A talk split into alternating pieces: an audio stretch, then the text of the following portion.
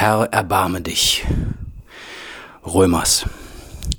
Jesus, du bist hier.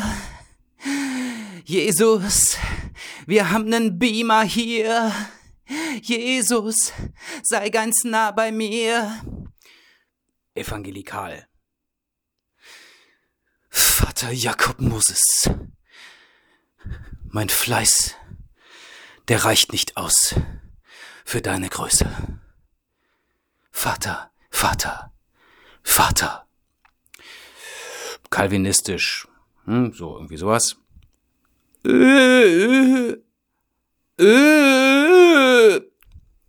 Quäker. Worum geht's? Es ist diese Bitte um Erbarmen. An wen? An Herr, erbarme dich. Ja, und das ist dann in den verschiedensten Denominationen natürlich äh, eine andere Wesenheit. Also bei einigen ist es dann, oder sagen wir mal christlichen Denominationen ist es dann Vater. Vater soll wahrscheinlich Jahweh sein. Herr ist unbestimmt. Das kann also der im römischen Kontext der Heilige Geist sein ähm, oder der Jesus oder äh, der Vater, der ja, Gott, ne? Unbestimmt irgendwie. Ähm, in diesem evangelischen Spektrum ist es definitiv ähm, die Gottheit äh, der Jehudim oder der Hebräer. Ja? Und äh, die soll sich dann, diese Gottheit soll sich dann erbarmen, weil man ähm, masturbiert hat, äh, bei den Calvinisten anderen Leuten Geld gestohlen hat äh, durch Vorgaukelung von Fleiß im Rahmen von Schneeballsystemen oder irgendwas. Also Hauptsache Geld verdienen, damit sie werkgerecht sein können vor dem Herrn Jesus. Ja?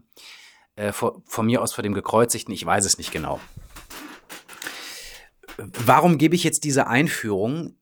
Weil ich eben auch bei geistlichen Kollegen ähm, immer noch erlebe, was heißt immer noch aus meiner Sicht, ja, aber äh, immer noch erlebe, dass dieses da unreflektiert, lass uns vor, vor unserem Vater unsere Sünden bekennen. Erbarme dich, erbarme dich, erbarme dich, erbarme dich. Ja? Ähm, das ist dann bei vielen in diesem, sagen wir mal, in einem römischen römisch-katholischen oder was auch immer, ähm, Abendgottesdienst der Ersatz für das Kyrie eleison, was wir schon mal hatten. Herr, gieß dich aus. Das benutzen die tatsächlich als Ersatz. Lasse himmlisches Ambrosia regnen oder ausfließen aus deinen Christkanälen, im Gegensatz zu äh, Erbarme dich. Also wie, wie, wie soll man denn da jemals wieder fröhlich werden? Und welche Gottheit muss sich unser erbarmen? Das lasse ich so stehen. In einer recht großen katholischen Denomination, Woken Denomination hier in den Grenzen dieses Dings, ähm, gab es dann mal so in den, ich denke mal so in der ersten Dekade der, ähm, dieses sogenannten zweiten Jahrtausends äh, Post ja auch den Ansatz in einem bestimmten äh, Teil der Messe, ich brauche das jetzt gar nicht äh, topologisieren, interessiert sowieso keinen, also in, erinnert sich auch keiner dran und das ist auch jedem egal. Das kennen aber einige noch. Herr, ich bin nicht würdig, dass du eingehst unter meinem Dach, aber sprich nur ein Wort, so wird meine Seele gesund. Ja? Das ist ja nun mal biblisch. Egal, wo das jetzt steht und welchem Zusammenhang. Und diese Woken aus dieser großen katholischen Denomination, die stellten sich dann in ihren Gesundheitsschuhen als Männergruppe oder auch als Frauengruppe, Frauinnengruppe dann demonstrativ hin, so mit gestellter Brust und sprachen dann über diesen liturgischen Teil drüber, Herr, ich bin würdig, dass du eingehst unter mein Dach. Für den geneigten Bibelfan oder Liturgiewissenschaftsfan ist das natürlich schrecklich, weil es einfach Verdrehung der biblischen Lage ist.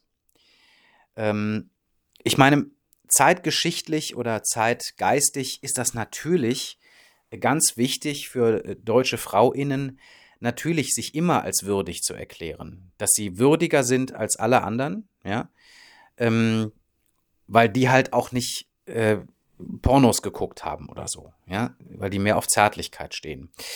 Und alles weitere. Ja, also in Bezug auf die ewige Schuld des Mannes wegen des Mittelalters und so ist das natürlich, sind die natürlich würdig. Ja. Das stieß natürlich damals in dieser Woke-Kirche bei den Gebildeten, also theologisch Gebildeten, natürlich auf Widerstand. Aber ähm, während den Anfängen der Bischof dieser Kirche ähm, sprach auch gewisse Teile ähm, der Eucharistie laut mit seiner Fraktion damals über den hm, Textbaustein der, ähm, des weiblichen Priesters äh, im Gottesdienst. Ja, also wenn der nicht einverstanden war, sprach der dann laut andere liturgische Weisen eben über das derzeit Gesagte in simultaner Weise. Also von daher ist das normal, dass es dann eben in so einer Kultusgemeinschaft, die sich nicht einig ist oder die auch per se auf Krawall gebürstet ist von oben, ähm, dass dann sowas passiert. Ähm, aber wie immer geht es eben nicht für oder gegen. Es geht mit. Man kann als Mensch ja eigentlich nur im ganz praktischen, tatkräftigen Sinne mit etwas sein. Man ist für etwas, gegen etwas. Wen interessiert das? Irgendwelche Überwachungsdienste vielleicht. Der hat äh, am äh, 15. Januar gesagt, äh, Tod äh, den Zwergen ja, das, das ist eindeutig ein Nationalsozialist. Ja. Also äh, zusammenhangloser Mist, den, da kann man immer gegen und für sein, aber dem Grunde nach kann man als Mensch ja nur mit oder nicht mit sein. Oder in einem ganz schönen Falle, und der zielt eben auf Fürsorge ab, kann man um etwas sein. Ja. Ähm, wenn jemand um dich ist, um dich sorgt, das sind schöne Bilder, ja. Ähm, Im Sinne der äh, der Initiative, des Impulses und der Verortung.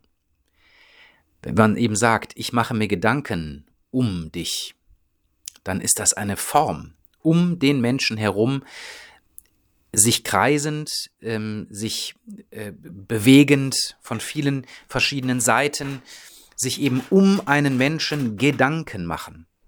Und das ist eben auch nicht so invasiv. Ich bin, ich mache mir für dich Gedanken, ja, habe ich aber nicht nachgefragt.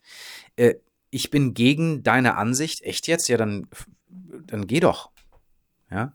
Wenn du dagegen bist, also so richtig, also was ist denn dagegen sein? Ja.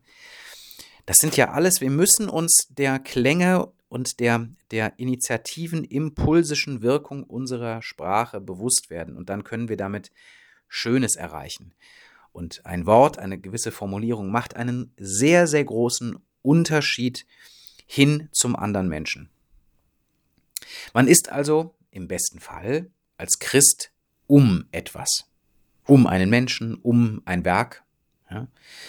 Und äh, so kann man doch auch, wenn, was mir eben passiert, dadurch, dass ich eben ein libertärer katholischer Mensch bin, der eben nicht protestiert oder gegen nekromantische, blutbesoffene ähm, Metzelsprache von Kollegen ist, oder unbewussten, unbewusste Nutzung von Sachen, die in einem Lesebuch, Vorlesebuch stehen. Ja? Kann ich auch als bewusster Christ reagieren, aber eben nicht gegensprechen oder übersprechen, sondern ich kann, wie ich das ja häufig sage, die Vokabel ist bekannt, resonieren. Ja, ähm, nicht personieren, sondern resonieren und sagen so, was, was kann ich denn um meiner, um meines Unwohlseins ähm, mich zu entheben. Was kann ich mittun? Und einfach ist es eben, wenn jemand wieder Herr, erbarme dich da vor sich hin leidet und womöglich auch noch die Jachwech anspricht, dann sage ich, ja, Christ, umarme mich. Das muss man nicht laut sagen. Das muss man auch nicht ja, ostentativ hinausschreien, damit alle wissen, äh, der hat was anderes gesagt, der Nazi. Oder der Anti-Woke oder der, ich, ich benutze ja nur diesen Unsinn, der da die ganze Zeit benutzt wird, rechts oder irgendwas. Der ist rechts, weil der gesagt hat, umarme mich. Ja, geht gar nicht. Ja. Außerdem äh, sortiert er seinen Müll nicht richtig. Christ, umarme mich. Was, was für ein Dissident. Ja. Aber das ist es gerade. Was kann ich tun, um den anderen, ja, ich umarme ihn. Im Kleinen. Ich umarme ihn mit seinem Erbarmenswunsch. Das heißt nicht, dass ich dieses Erbarmen gebe, aber ich umhülle das. Und somit wende ich mich auch im Sinne der Transzendenz auch eben etwas höher und bitte darum, damit ich andere umarmen kann und ihnen etwas ausspenden kann. Ihnen, und da sind wir beim Priestertum oder bei der Absolution, um ihretwillen mit Christe ihnen das an Ar Armen, Armen, an Lichtarmen, an Lichtumarmung zu geben.